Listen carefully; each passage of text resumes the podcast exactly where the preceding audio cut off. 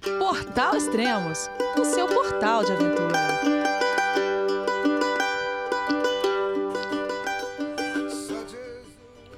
Bom dia, boa tarde, boa noite, bem-vindo a Extremos, seu podcast de aventura. Esse é o segundo programa da cicloviagem Estradas Cruzadas, do Rafael Pinheiro. Bom, e acho que esse mês aconteceu bastante coisa.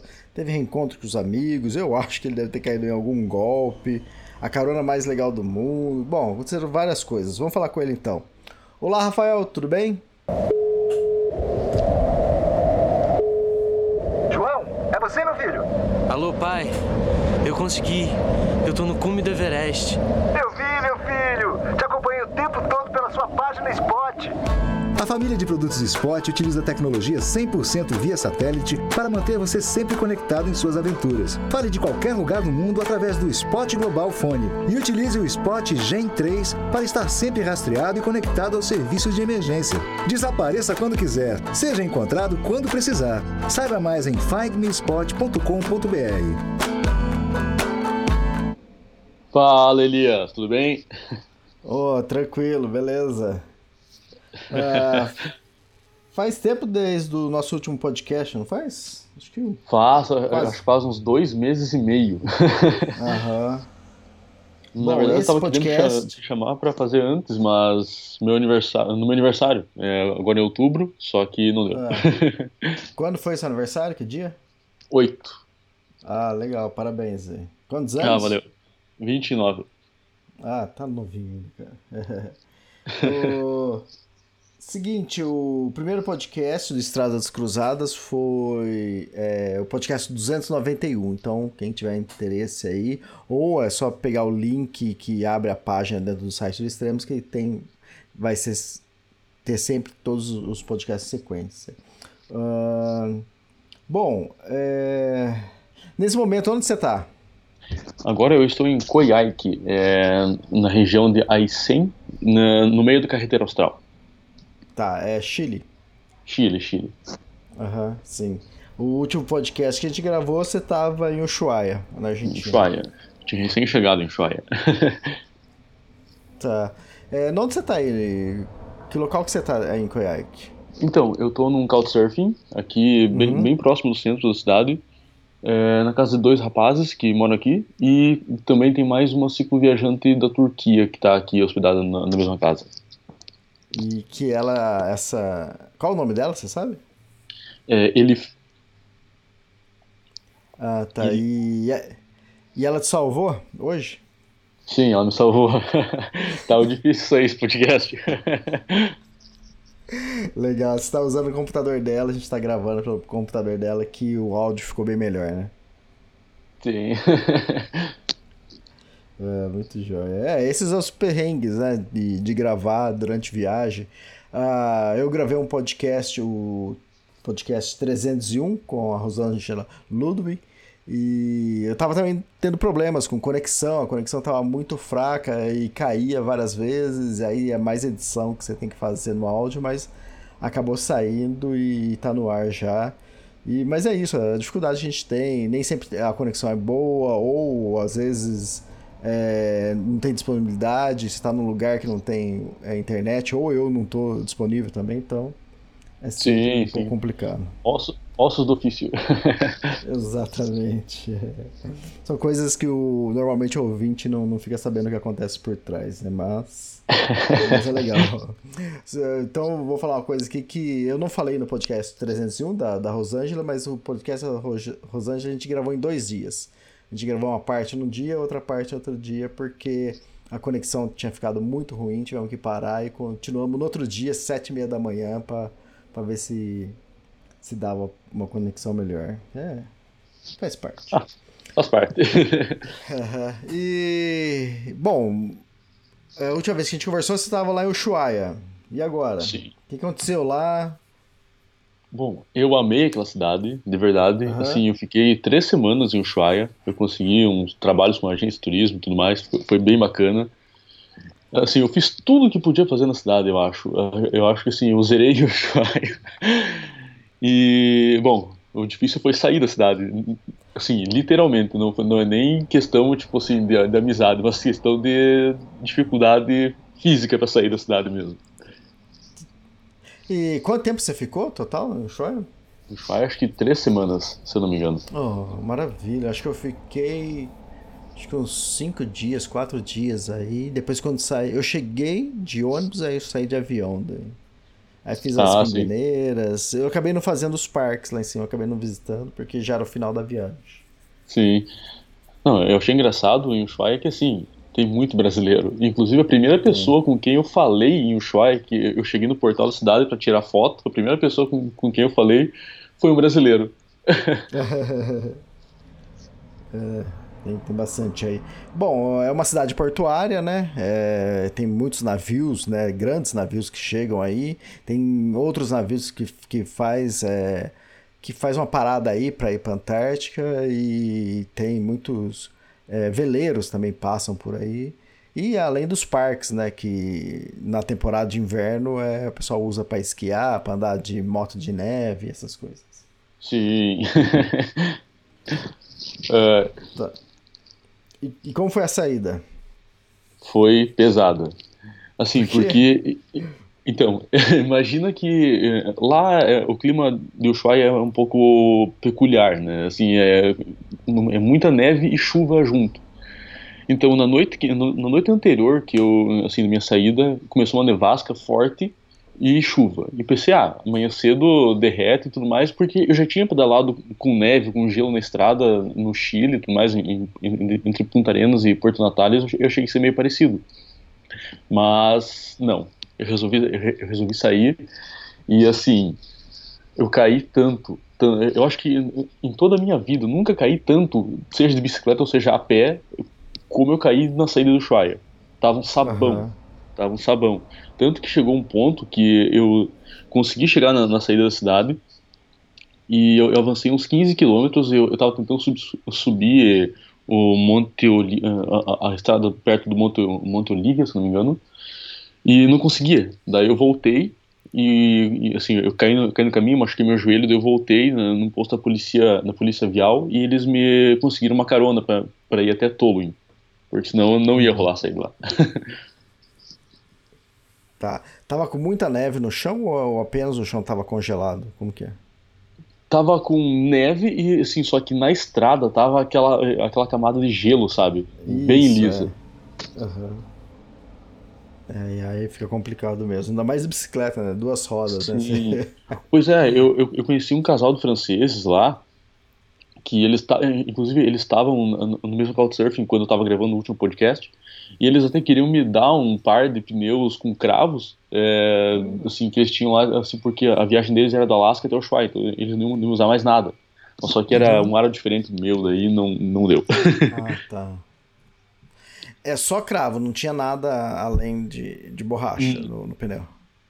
Não, é tipo, é a borracha normal, ma- mas tem os cravinhos de ferro, pra, assim, que aumenta a aderência na estrada. Ah, já vi. Isso é igual. Seria pra quem faz caminhada, seria igual o grampon. Exato, exato. Que fantástico, que joia. Sim. Ah, eu descobri, depois que eu caí todos esses tombos, eu descobri em Rio Gachegos que existe um líquido, tipo um spray que você passa ah, no- nos pneus para aumentar a aderência no gelo. Não sei como Ah, funciona, mas mas se alguém tiver interesse em buscar. Sim, interessante, né? As ideias pra, você, quem enfrenta. Aí essas coisas devem ser é, comum na- nesses países que neva, né? Muito, né? Sim. Então, a, ge- a gente que, a gente que não pertence a esse mundo, quando a gente chega, a gente fica meio perdido. Exatamente. E aí, o que mais? É, como cortou aqui? Não, po- pode falar. Ah, então.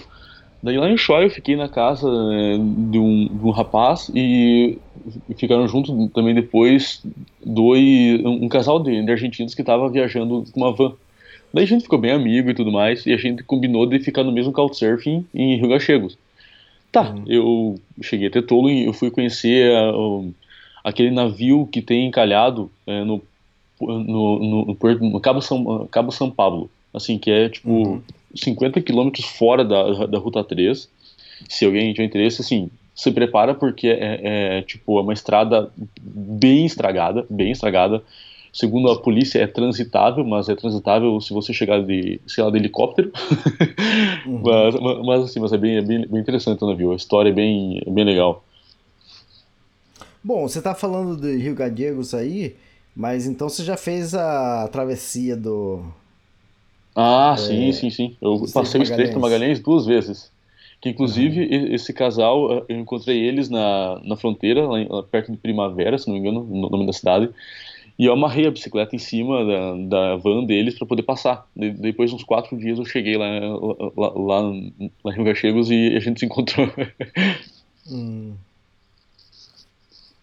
Rio Gallegos é uma cidade. É, ela tem uma boa estrutura, né? Tem um posto enorme da Petrobras, não sei se ainda tem. É, é. bonito. Então, e é uma cidade é, do petróleo aí, né? Sim, sim. Eu acho que toda, toda essa costa da Argentina, né, de Santa Cruz até Chubut, é, é, é toda de petróleo, né? Assim, uhum. Tem muita influência petroleira e tudo, até por isso que, que torna as cidades um pouco mais caras.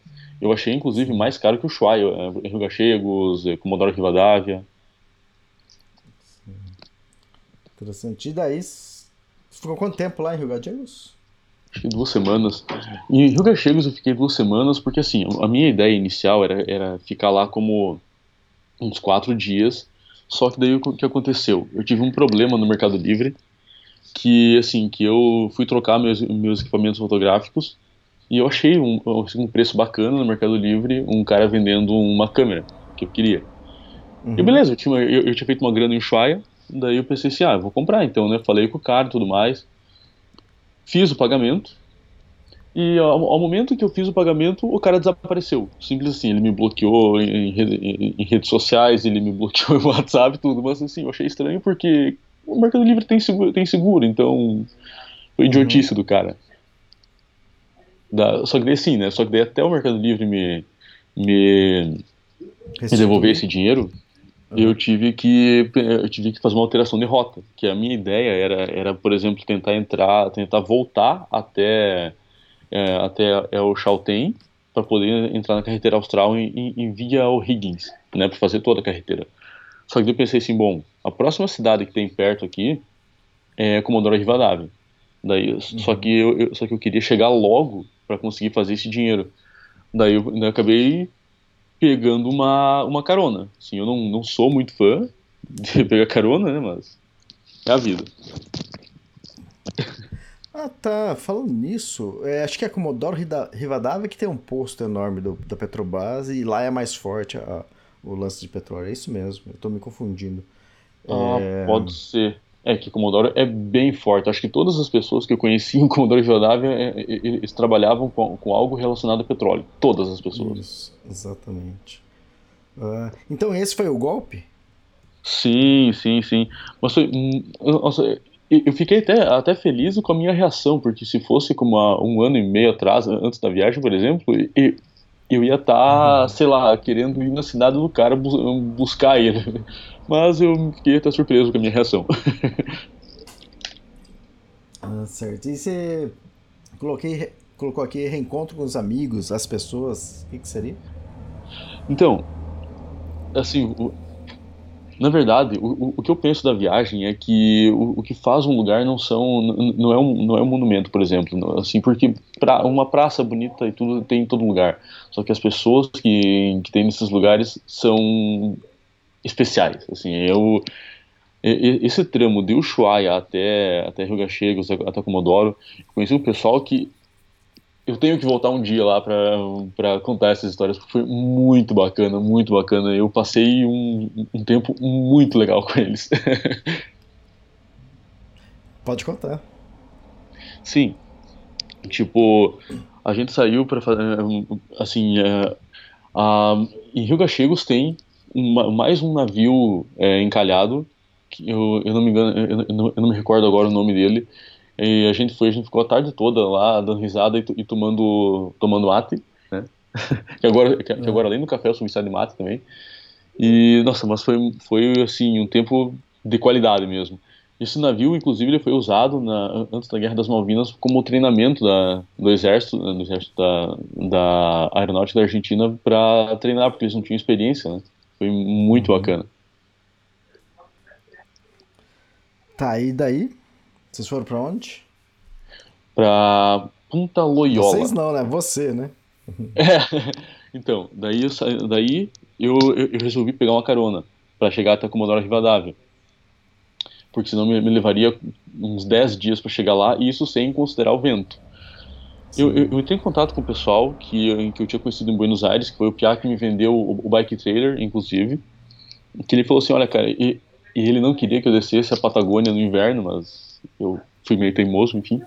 E ele, uhum. ele tinha me deixado no contato de um caminhoneiro que faz esse tramo sempre de, de Rio Grande, na Terra do Fogo, até Buenos Aires, pela 3. Eu pensei, ah, vou chamar esse cara para ver, pra ver se eu consigo carona com ele. Tá, chamei o cara e consegui. Eu fiquei meio abismado que o cara ele é, ele é como ele é assim uma lenda do pessoal mochileiro, do pessoal que faz essa esse pedaço a, a dedo. Ele, assim, eu, tava conversando com ele, ele já, ele já, levou mais de 30 pessoas dentro do caminhão. Caramba. Tipo, é uma coisa absurda. Uhum. Eu, assim, eu, eu não, não sou muito fã de pegar carona, mas foi necessário. Daí eu cheguei, eu saí de Comodoro Rivadavia e eu pensei, e, e, pensei assim, ah, o vento aqui na 3 é bem forte, só que eu não estava preparado para o vento que, que ia pegar ali na 3 assim, é, de não conseguir ficar com a bicicleta parada na estrada. Simples, não consegui. Que, eu sei que no ano passado o vento virou um caminhão nesse, nesse tramo de Caleta Olívia até Comodoro Rivadavia. E é vento que vem do mar para dentro do, do continente, é isso? Olha, eu senti vento de todos os lados possíveis. todos os lados possíveis. É. Vento e areia jogada na cara. Tá, aí, então aí esse trecho você não pedalou, aí você voltou a pedalar na onde? Não, então, eu, eu, eu saí do Comodoro Rivadavia pedalando já. Eu, eu fui uhum. de Comodoro até Caleta Olívia e de Caleta Olívia eu entrei na, no continente e comecei a pegar o vento da, que vem da cordilheira de frente. Só, só, que assim, eu acho interessante que esse tramo que peguei na rodovia 43, na Argentina, assim, ele não é tão tão conhecido por assim por, por ciclo viajante. Então as pessoas ah, das cidades desse lugar elas não têm costume de, de ter tanto respeito até pelo assim por ciclista. E foi complicado. Foi bem complicado com o vento, com caminhonete de, de empresa de petróleo inclusive passando assim tirando tinta da bicicleta. Mas foi divertido. foi bem divertido. A estrada é boa, mas ela não tem um bom acostamento, é isso? Não, não tem, não. Acostamento, né, assim, depois que eu saí do Uruguai, eu nunca mais vi. É uma lenda. uma lenda. Mas nesses trechos aí, a, da Ruta 3, a, na Ruta 43, aí o asfalto é, é, é de asfalto as rodovias. Sim, sim, sim, sim, sim. Esse, esse trecho sim. Só que, por exemplo, na Ruta 40, é, você tem você sente um pouco mais de respeito uh, por parte dos motoristas porque, é uma, uhum. assim, porque sempre está cheio de, de, pessoal com bicicleta. Então eles já entram lá meio, meio sabendo, ó, aqui tem que dar uma segurada no pé porque tem muita gente que está viajando e tudo mais. Mas na 43, não. Tá. Não, não Mas... recomendo passar. Seguinte, seu amigo falou para você não ir no inverno. Você acabou indo no inverno para Ushuaia, né? Só voltando um pouquinho. É, você se arrependeu? O que, que você achou?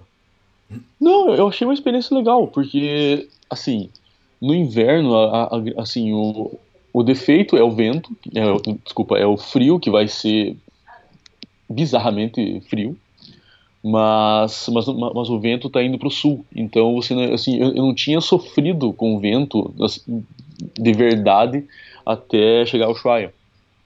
Eu estava sempre a favor do vento. Uhum. Só que assim, exige um pouco mais de planejamento, porque, por exemplo, na barraca a temperatura mais baixa que eu peguei foi menos 10. Mas quando eu tava.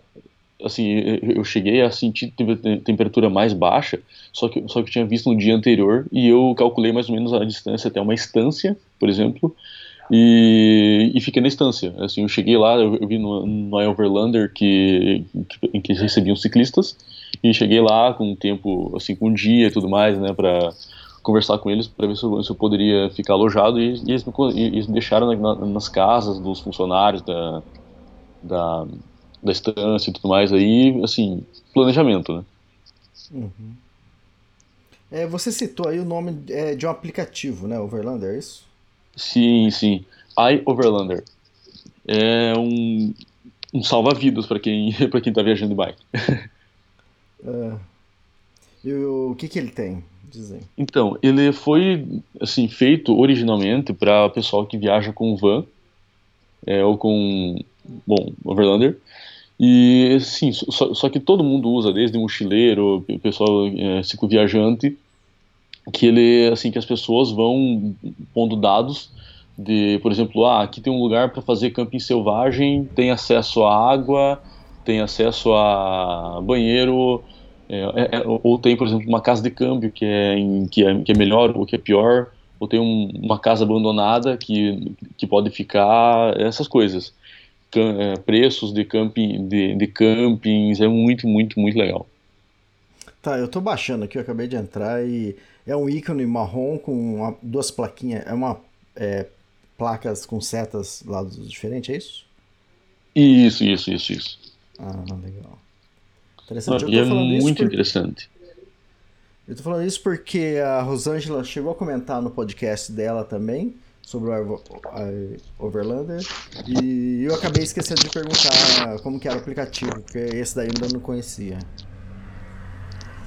É, sim, sim, é que me caiu quando eu ouvi aqui. Sim, mas é, uma, é, é um aplicativo muito interessante, é muito, assim, eu não sei mais viajar sem ele. Ele traça a rota também? Não, não, não. O iOverlander, ele, ele te dá a coordenada GPS, aí você uhum. tem que jogar, assim, no, no teu GPS ou no Google, assim, para você poder traçar a rota até o lugar. Mas, mas aparece a coordenada certinho. Entendi. E daí você foi para onde? Então, é, pela 43, eu saí de Caleta Olívia, fui para Pico Truncado, Las Eras, e são cidadezinhas pequenas que tem no meio do semiárido da Argentina. E fui até Los Antigos. Ah, não, Perito Moreno primeiro. Isso, Perito Moreno. Perito Moreno foi engraçado que assim, eu não tinha mais é, lugar onde ficar na cidade e tal. É, na polícia não, não, quiseram me receber e tudo mais, então eu, eu, eu, aí eu acabei encontrando um camping municipal. Eu cheguei no, no camping municipal, não tinha ninguém, eu, nossa, que maravilha, né? Montei minha, minha barraca, tudo certinho, deixei minhas coisas e fui num posto de gasolina para usar a internet. Quando eu voltei, tinha uma quantidade absurda de pessoas lá, tá? porque é, é, era época de eleição e fizeram um comício no show, no, fizeram um comício no, no campinho eu Caramba. Daí eu tentei dormir, né? Pensei, ah, eu vou dormir, não, não, tem nada, não tem nada que fazer, eu fui dormir. De madrugada começaram umas crianças correrem em volta da barraca e começaram a dar tapa na barraca. Eu tive que sair e gritar com as crianças ainda. Foi um absurdo. Caramba. Vem cá, e você. Daí você foi. Você chegou aí pra, pra Torres del Paine, Calafate, alguma coisa ou não? É, desculpa, eu, eu não entendi a pergunta. É... Você chegou aí pra Torres del Paine, o Calafate? É o Calafate? Ah, sim, é, eu, eu, tinha. Eu fui em El Calafate quando eu tava baixando, né? Ah, entendi. Isso, e, e Torres del Paine também. Fui quando eu tava baixando. Agora, nesse caso, eu, eu, eu fiz o caminho contrário da Argentina, fui pela costa. Sim. Sim, daí eu fui para Perito Moreno. Quando eu cheguei em Perito Moreno, eu tinha duas opções, até por causa da, assim, da, das manifestações no Chile.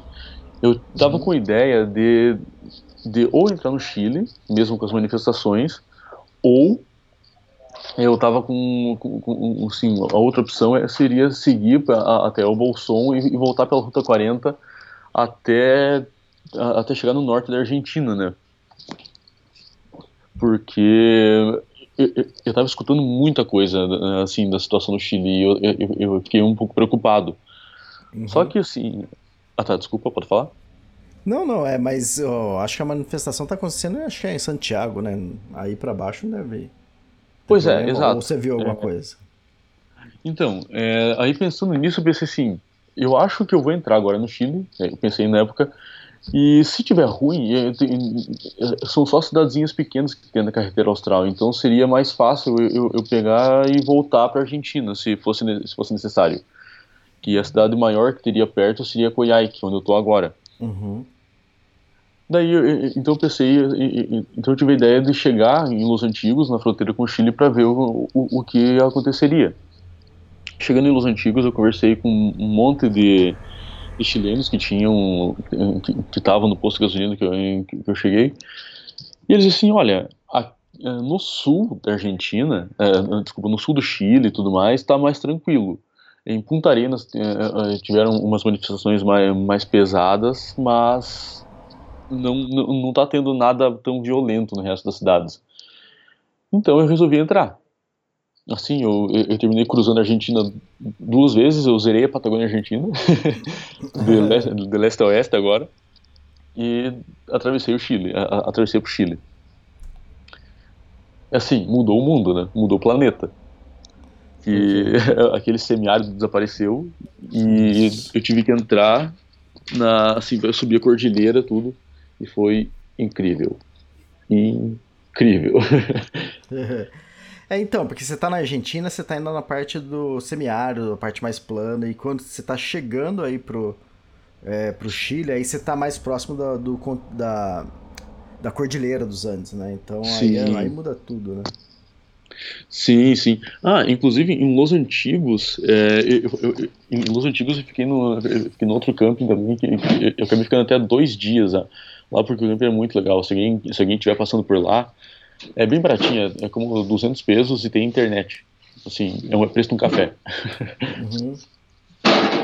Então, eu cheguei em Tilitico e, e, e eu tinha um, um piá que me recebia em Puerto Guadal, que é quase na carretera austral, é como 5 quilômetros.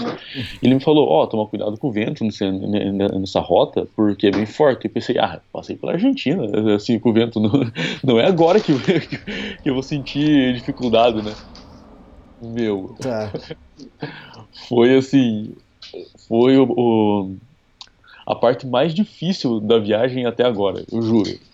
Foi muito puxado, muito puxado. Ah. Foram assim, é, 120 quilômetros, eu quase levei três dias para fazer. Porque era muito inclinado, muito, muito, muito, muito inclinado.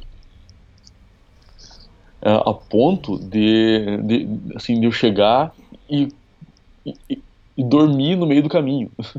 Eu, assim, a subida estava tão íngreme que eu, que eu começava a buscar lugar para dormir no meio do caminho porque eu não tinha mais força. E vento. Uhum. Aí montou acampamento e dormiu lá mesmo. Sim, é, eu utilizei todas as cordinhas da barraca para poder suportar vento, porque não, não, eu não tinha muita opção. Só que assim, é um caminho que os chilenos dizem que é o caminho mais bonito da Patagônia. Tá. Eu não, não sei se eu, não sei se eu concordo, mas, mas é muito, muito bonito mesmo. Inclusive, eu acho que eu, eu postei umas fotos esses dias que tem um lago uh, com, com, água muito azul. E, e, e, eu vi esse lago, ah, assim, de uma parte bastante alta, eu pensei, nossa, que, que lago bonito. Eu quase desci para encher as garrafinhas d'água lá, mas pensei, não, eu, eu tenho água, tenho água, por enquanto tá tranquilo, e, e, e não, eu não sei se eu tô com ânimo para descer esse morro e subir de volta, né? Sim. Mas tá. É, é depois seu... acabei conversando com o pessoal. Qual é o seu Instagram, Rafael? Sim, sim, sim. Qual que é o seu Instagram? É Estradas Cruzadas. Estradas Cruzadas, ok. Isso. e eu descobri que esse lago que, que tinha lá, ele era um lago de depósito. É, a água era tóxica de uma, de uma mina que, que tem na região. Caramba! Não ia ser uma ideia muito boa tomar essa água. Não ia, exatamente. E... Tá, aí você, você acabou cruzando em três dias esse trecho. Sim, sim, sim, sim. Então, daí eu cheguei em Porto Gadal. Eu, eu não sei exatamente se é, um, se é um lugar exatamente turístico. É, tem bastante tem, tem bastante gente que vai visitar lá o, o assim porque é, é, bem na beira do Lago General Carreira também uhum. que acho que é o segundo maior lago do, da América do Sul né se, se, não me engano só, só, é menor que o Titicaca Porque, ele é dividido, porque esse lago ele é dividido entre Argentina e Chile, né? Uhum. No lado da Argentina é o Lago Buenos Aires e no, lago, e no lado da Argentina é, é General Carreira. É, o Titicaca também é assim, né? Sim, do lado sim, da, Do lado do Peru é o Tite e do lado da Bolívia é Caca. essa, nossa, essa piadinha. Eu, eu, eu escutei tanto essa piadinha na viagem, vocês não, não tem ideia. É piadinha de peruano essa. essa... Sim. Assim, o, o, o Gringo tá me, tá me aqui e fica me zoando por causa do sotaque do, assim, de brasileiro. Uhum. Ah, falando de sotaque. É... Ah, não, pode falar. Não, é o, o sotaque que, que, depois de um tempo tu começa a notar que é verdade, é, assim, que a gente fala como eu sou o Rafael do Brasil. Fica muito assim o sotaque. É, falando de sotaque, é, aí no meio da conversa você falou, ah, não sei o que tem, tava esperando piar. O que, que é piar? Fala pro resto do Brasil o que, é ah, piar é um menino, é um é. moleque, é um guri, é, só que é paranaense, né? é, tudo bem, tudo bem. Não, inclusive, uma coisa muito engraçada que, por exemplo, quando eu encontro brasileiro aqui, eu, eu, eu, eu, sinto muita falta de conversar em português com as pessoas. E quando eu falo, quando eu encontro algum paranaense especificamente, nossa, é, só de escutar um leite quente, eu fico, ah, cara, que saudade. Muito Não bom. Eu conheci. Eu já contei essa história em outros podcasts, mas eu conheci uma suíça uma vez lá no, no Atacama e aí eu tava conversando, aí eu tava assim, de repente escutei ela falando e falando em português. Eu falei, tem algum brasileiro aqui? Fui lá conversar com ela, né? E ela falou, não, eu sou suíça e fiquei três meses na Bahia. E o português dela não era português, ela tinha o baianês, né? Porque é o sotaque de baiano, cara. Pra você ver que legal, cara. Nossa. Ela, ela aprendeu o português e com um sotaque, assim, bem característico, né? E lógico, se ela tivesse São Paulo também ela ia falar, ô oh, meu. Que passa, meu? que passa, meu? É, mas é interessante isso. Não, isso, assim, essa coisa de sotaque é muito engraçada, por exemplo, nos países aqui que falam espanhol. Porque eu fiquei muito tempo na Argentina. Daí eu, eu tô com aquele show, show da Argentina. Uhum. E eu, eu, cheguei, eu cheguei aqui no Chile e muda completamente.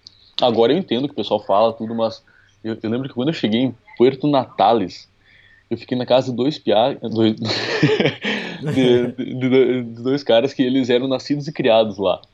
E uhum. eu não entendia nada. Eu tava assim, eu, na Argentina eu, eu, eu, eu, me comunico muito bem e tudo, só que eu tinha chego no Chile e em, em Porto Natales, eu não entendia nada que eles falavam. Nada. Porque assim, é outro idioma. É outro, é, é completamente outro idioma. Eu conversei com umas meninas também de Lima lá, eu tava lá em Cusco, aí eu conheci duas meninas, saí pra, pra jantar com elas, tudo.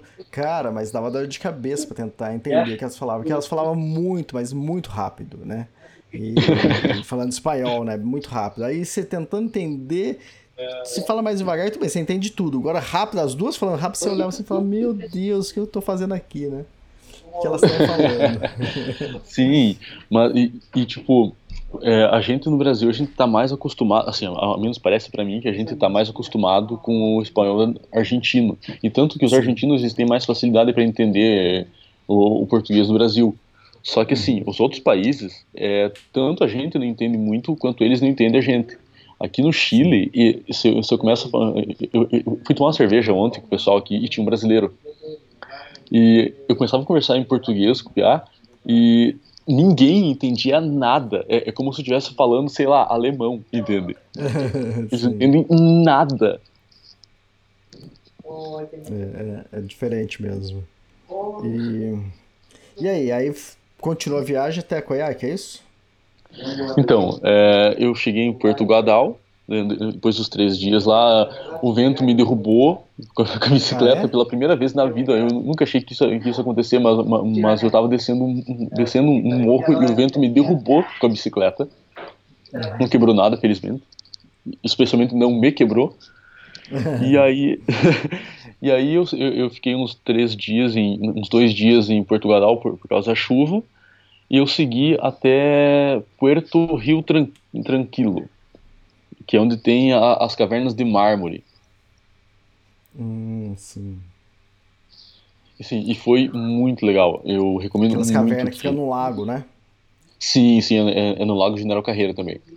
Uhum. E é muito legal. Não, não é azul como as fotos de publicidade mostram, mas é muito legal. é verdade.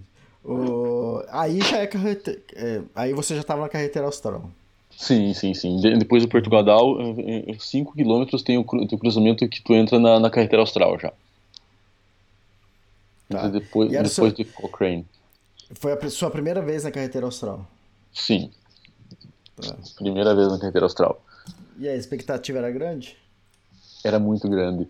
Porque assim, tem aquelas. Tem sempre aqueles caminhos que, que, que os cicloviajantes têm, têm, têm aquele sonho de fazer, que, por exemplo, a, a 40, a 3, a carreteira austral, é, a trans. É, transamericana, não, não, não, me lembro, a Famir, enfim, Isso, foi é. muito, muito legal. foi muito legal. Assim, eu, eu não sei, eu, eu, eu tava precisando ficar um tempo fora de cidades, essa é a realidade. Porque assim, depois que eu cheguei em, em Punta Arenas, eu, eu, eu, acampei pouco, entendeu? Eu acampei, eu acampei uma vez é, e, na, na, Terra do Fogo e depois eu fiquei ou em Estância, eu fiquei na, na, na aduana da Argentina e eu estava precisando desse contato com a natureza. Eu preciso equilibrar as coisas. Eu, eu, eu, eu não sei se eu, não sei se eu tô, tô meio bicho do mato, mas eu não consigo mais ficar uhum. muito tempo em cidade. Eu preciso e, e tipo Aí eu matei minha. Estou matando minha saudade de ficar longe de, da civilização. Com o tempo isso só piora, tá? Você vai querer cada vez mais. ah, que bom! É, mas é verdade. Normalmente quando eu termino um trekking de longa distância, normalmente 30, 40, 60 dias, né? Que é entre as montanhas, é, depois você volta pra grande cidade, assim, todo mundo falando aquela bagunça, todo mundo, você fala assim, meu Deus, o que eu tô fazendo aqui, né? Mas depois você, você se adapta e. Mas lógico, a vontade de voltar é sempre maior. É aquela coisa, né? Tipo, a gente sai, sai viajar e a gente pensa que, ah, porque eu vou viajar agora e depois eu volto pro Brasil para trabalhar, normal. E né, no fim volta para Patagônia para começar a criar ovelha. Exatamente, é verdade isso. É. Uh, falando nisso, você encontrou mais brasileiros por aí?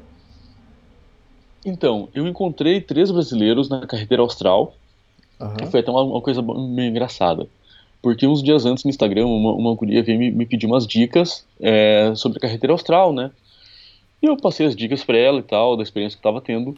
E ela assim, nossa, mas você tá há um ano, há um ano, há um ano e pouco na estrada, tu já deve estar tá bem cascadura, né? E eu fiquei pensando assim, nossa, mas eu não sinto que eu tô tão diferente. É, mas tá, beleza. Eu falei, ah, sei lá, né? Eu acho que eu tô igual, só que eu tô mais acostumado a ficar acampado. Depois, aí depois uns dias eu encontrei esses três brasileiros e eles me pediram assim, viu? E Bahia Murta tá a quantos quilômetros daqui? Eu falei, olha, acho que 40, eu tô marcando no, no meu velocímetro. Acho que 40 quilômetros. Ah, tá. É uma, uma, mas é muito, é muito subida que assim que a gente tem, tem que chegar lá hoje, né? Assim que a gente tem, assim que porque lá tem hospedagem. Uhum. Daí eu falei assim, olha, eu acho que dá, assim, tem um pouco de subida, mas, mas não é tão difícil. Só que se vocês precisarem, é, eu, eu vi no Overlander que tem, um, que tem uma casa abandonada aqui no meio. Eles me olharam como se eu fosse um, um assim, um, sei lá, um mendigo. Uhum.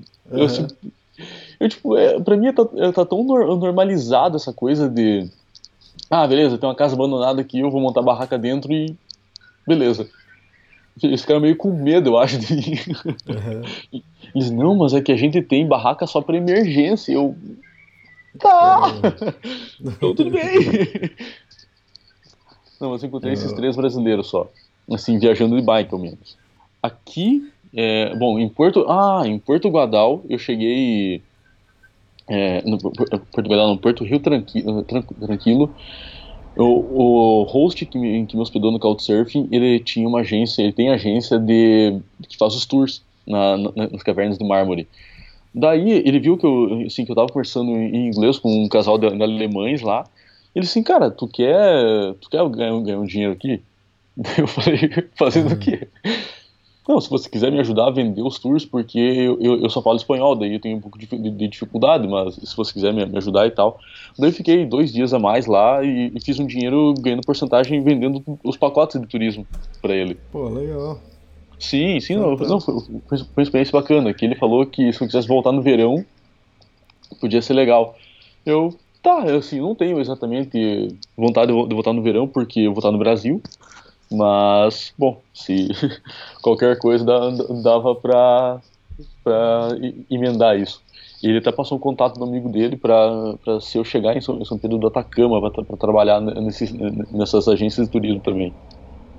É, é muito comum, né, os cicloviajantes ou os viajantes mochileiros parar em São Pedro para para trabalhar nas agências lá e, e é legal isso, né? É, tipo, os barzinhos lá, os restaurantes, você vai, comer lá, quase todos assim, ou o chefe é francês, ou algo assim parecido, é tudo os franceses que tá dando a volta ao mundo, eles param e arrumam trabalho, aí e as comidas são maravilhosas, então... Claro, imagina. É, e, e tipo assim, no Chile, é, é, é, tem, sempre, tem sempre bastante gente fazendo isso aqui no Chile, porque o dinheiro te rende mais aqui, Sim. entende? Comparando, por exemplo, com Bolívia, assim, que na Bolívia as coisas são muito baratas, então o teu dinheiro não vai te render tanto. Tu vai ganhar dinheiro, assim, proporcional ao, ao custo de vida na, na, Bolívia, daí não vai te, Sim. não vai te, te levar muito longe. É, a Bolívia é um dos países, assim, que o dinheiro que o dinheiro vale muito mais, o nosso dinheiro vale muito mais, né? É muito desvalorizado o dinheiro boliviano. Então, a, gente até brincava que lá você chegava, você jogava dinheiro pro alto lá, né? Quer dizer, nota de um real lá já era quase como se fosse de 100. Sim, sim, sim. Não, inclusive, é... eu tava falando com a, com a, com a guria da Turquia aqui, e ela tava falando que ela, que ela passou pela Bolívia, ela tava pagando, por exemplo, almoço por um dólar, dois dólares. Eu, nossa, nunca mais vou usar o fogareiro na Bolívia. Sim. Uh, e daí, pros... aí você chegou em Coiaque ou ainda não? Então, daí, é, é, em Coiaque, é, desculpa, em, em Rio Tranquilo, eu saí e eu comecei, eu comecei a pedalar, me, me levou acho que três dias para chegar em Coiaque. Assim, foi definitivamente a parte da, da viagem mais bonita que eu passei até agora. Assim, até agora que eu tava fazendo uma lista mental, assim, com, com os lugares mais, mais bonitos que eu passei na viagem. E esse tramo de, de, de Rio Tranquilo até Coiaque é muito legal. Assim, você fica bem no meio dos Andes, assim, é muito, muito, muito legal. Tu pega chuva, granizo, neve e calor no mesmo dia, mas é bem legal. é tipo estar tá em Curitiba. Só falta o tempo estar tá nublado pra estar em Curitiba. Sim, só falta não ter sol mais.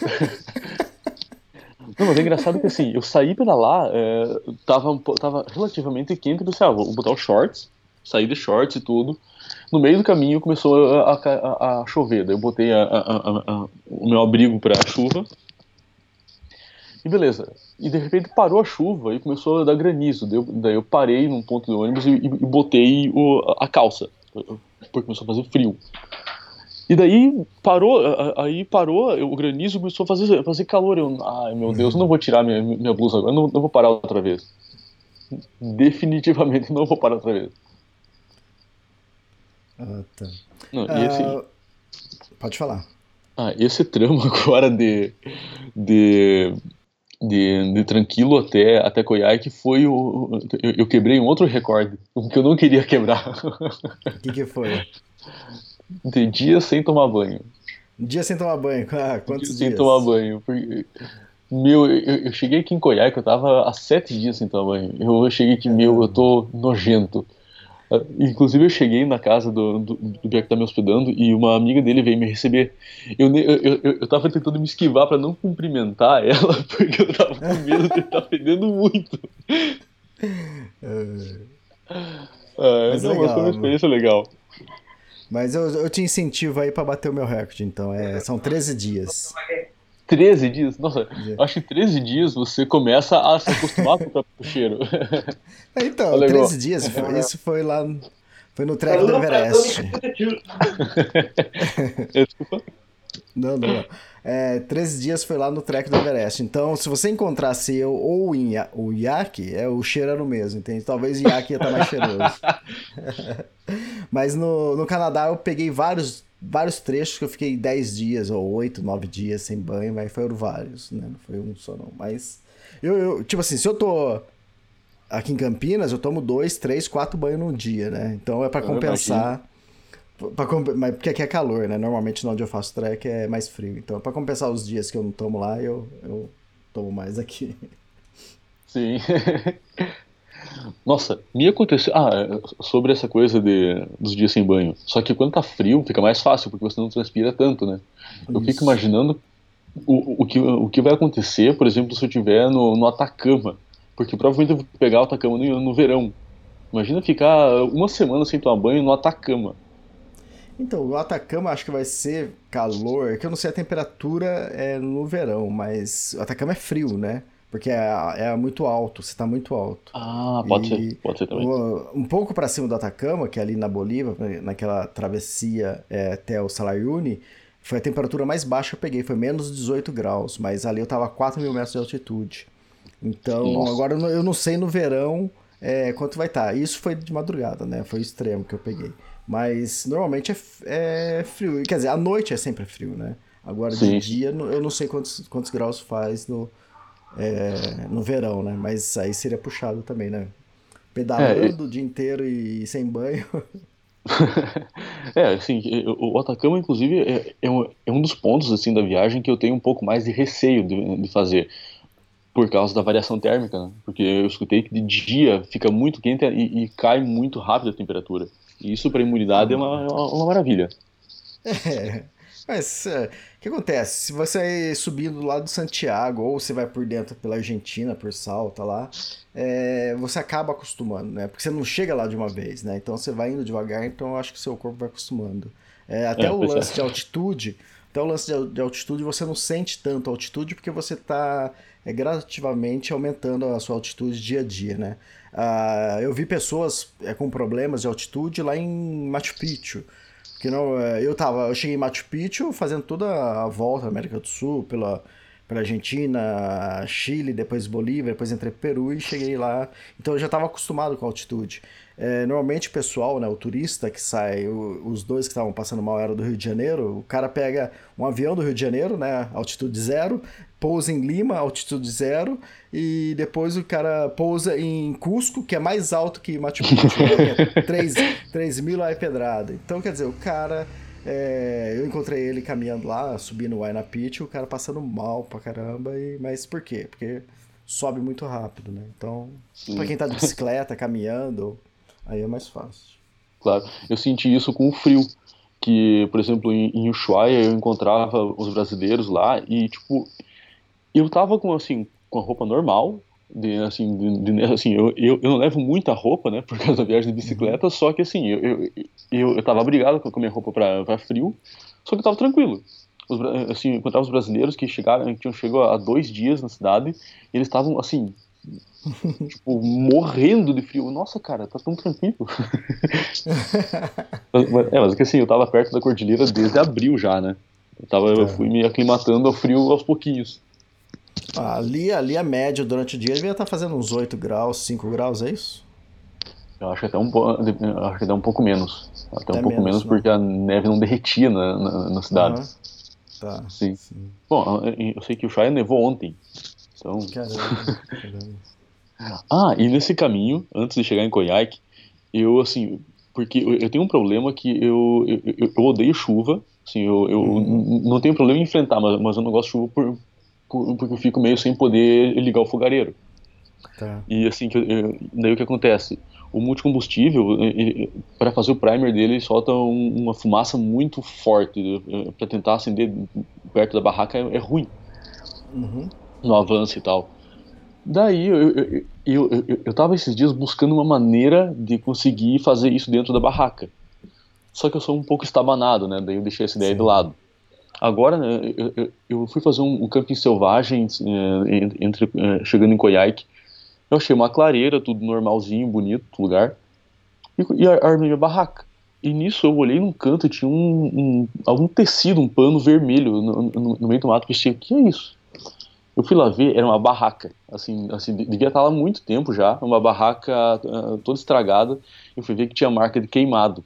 eu assim, nossa, alguém teve, alguém teve muito azar aqui. Alguém, alguém se quebrou muito, assim, porque tava, a barraca tava, foi incendiada.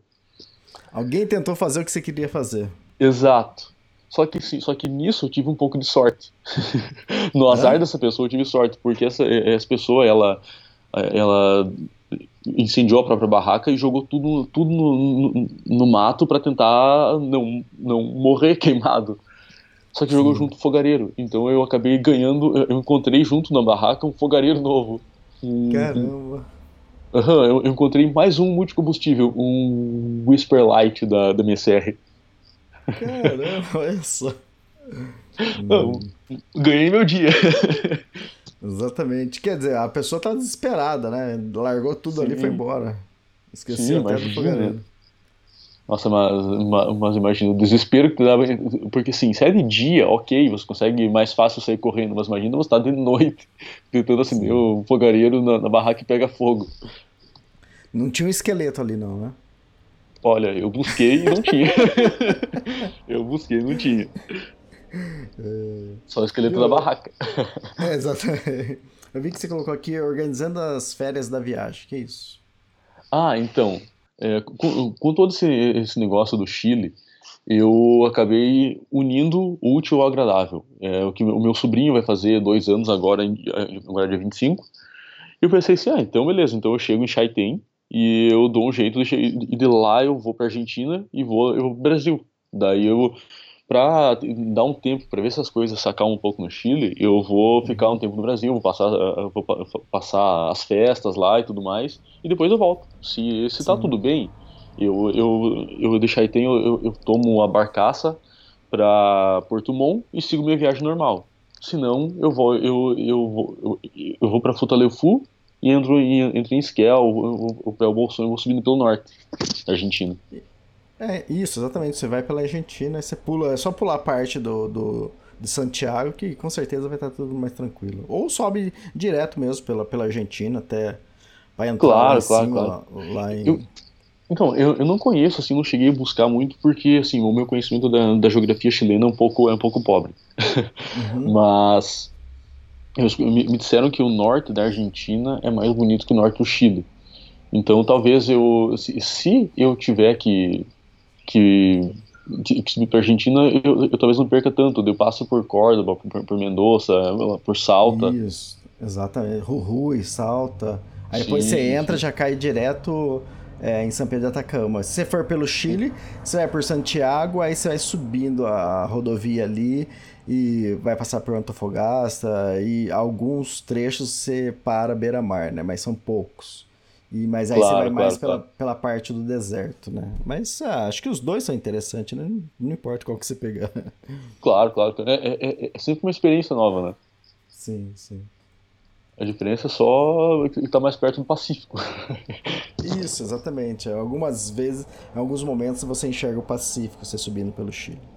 Sim. Ah, e, e assim, de qualquer maneira, é, eu ia conhecer, eu ia acabar indo para Mendoza porque eu quero fazer, eu quero atravessar a cordilheira de, assim, de Santiago Mendoza, né, que, que, é, que é uma parte ah. mais, mais alta, assim, mais pelo desafio, né, então... Los, lá no Los Caracoles, lá, a descida? Sim, sim. ali, ali vale a pena, ali, ali é fantástico. Sim, então, ali, um você descendo dali, você ou você desce e já entra em, em Santiago, ou você já sobe para em direção de, de São Pedro. Dá para evitar exato. Santiago. Assim. É. Legal, mais, mais alguma coisa nesse podcast? Não, eu acho que por hora seria isso. Só e, em breve no Mercado Livre um, um, um fogareiro novo à venda. Boa, dá pra fazer um dinheirinho para depois voltar. Nossa! uh, eu tava fazendo a, a, a Great Divide Trail ano passado, né? E é comum isso que você tá falando aí, que você encontrou fogareiro, mas foi num acidente, né? É, é comum quem tá fazendo trilha você encontrar coisas, né? Eu encontrei saleirinho da MSR, que é saleiro e pimenta junto. Encontrei um monte de coisa, corda, que é usado para de pendurar alimento. E teve um acampamento que nós chegamos e era um mais ou menos próximo de de pequenas cidades, né? Então, tanto é que quando a gente estava subindo para ele, a gente encontrou umas pessoas descendo, né? É, isso porque tavam, essas pessoas estavam fazendo o trekking de um dia só, né? Então, um ou dois dias, né? Porque a trilha que a gente estava fazendo, que era 1.100 km, a gente não encontrou ninguém fazendo. E quando a gente chegou nesse camping, era um camping bem estruturado, bonitinho, as áreas de camping, tudo numerada, tinha mesa, tinha armário para você guardar a sua comida e trancar para o urso não pegar. É, oh, tinha lugar, tinha lugar é, com cabo de aço para você suspender a sua comida para o, o, urso também não pegar e ficar lá em cima a sua comida. E o armário é mais para seus equipamentos. E quando a gente chegou assim numa mesa, cara, mas tinha um, um, um fogareiro novinho da Jet, Jetboil e Uau. um que é um pouco, um pouco menor, mas zero, zero. E eu sei que isso aí aqui, aqui no Brasil custa uns mil reais para lá, né? Mas zerinho, novinho o, o, fogareiro. Aí, só que eu tinha o meu, né? É, da mesma marca até, outro modelo. E eu falei assim, e outra, mochileiro, é, um hiker, não cabe mais nada na mochila, né? Eu falei, é, eu não preciso de fogareiro, né? Eu não vou pegar. E, mas o que, que eu pensei? Eu falei, é capaz da pessoa que esqueceu voltar, entende? Lógico que ela vai. Só que não onde a gente estava era uma subida mais tão íngreme, mais tão íngreme, que era um passo que a gente passou, que você uh, ficava até pensando. Eu não sei se a pessoa, sei lá, lá deve custar uns 80 dólares, sei lá. É, não sei se a pessoa voltaria para pegar. A Daiane não tinha um fogareiro daquele jeito, né? A menina que estava comigo. E ela tinha um fogareirinho normal, aqueles pequenininho, que você encaixa direto no, no, no botãozinho de gás. Sim. E aí ela ficou meio assim, aí a gente acabou não pegando, é, deixou lá, né? A gente, mas a gente acabou deixando porque é, poderia a, acontecer do cara voltar. Mas eu, eu acredito que ninguém voltou e ficou lá de presente pro próximo que passou. Sim. Não, assim, nesse dia eu lembro que eu, eu por exemplo, assim, eu quase nem peguei o fogareiro. Porque assim, eu, eu não tinha visto um modelo dele e pensei, ah, eu acho que eu vou levar aqui porque vai ter alguma peça que eu substituo meu. Porque assim, eu tenho um Frankenstein aqui, é um, é um multicombustível, só que assim, ele, ele é metade Primus, metade MSR, metade com coisa Xing Ling, é, é, ele, é, ele é um Frankenstein. Ele funciona muito bem, mas é um Frankenstein. Uhum. Eu tava pensando, tipo assim, só que daí depois eu vi ver, nossa, cara, mas eh, isso aqui acho, acho, que eu posso vender esse. Não, não tem nada que eu, que eu vou utilizar nele. A gente costuma falar que isso é a feira da trilha, né? A troca, né? O, o escândalo. Né? Que, que, a gente sempre perde coisa. Eu perdi várias coisas já. Canivete, já perdi o lencinho de, de pescoço. É, não estava no meu pescoço na hora, né? Lógico, nós teria perdido a cabeça também. Sim. e, mas várias coisas. Então, mas também acontece de você encontrar várias coisas. Sim, sim. Ah, eu perdi um, uns dois óculos já na viagem. Uhum. Eu, eu, sou muito estabanado. É, ah, inclusive, eu acho que. Bom, eu falei com ela ontem, ontem não, terça-feira, eu acho que a Daiane Pilate está vindo para cá, para a mesma cidade que eu da, da, da gente marcou tomar uma cerveja. Ah, que legal, cara. Depois no próximo podcast eu quero saber. Sim, sim, sim. Nossa, Ô, Rafael. Sim? Tá, pode falar, pode falar. Não, eu ia falar aqui que Coiaque tem muita gente de bicicleta. Muita, muita, muita, muita gente. Eu tô até assustado. Uhum. É, legal, fantástico. Bom, acho que é isso então. Fica mais histórias pro próximo podcast, então. Beleza, então, Elias. tá bom. Valeu, Rafael. Obrigado, hein? Valeu, abraço. Valeu, até mais. Tchau, tchau.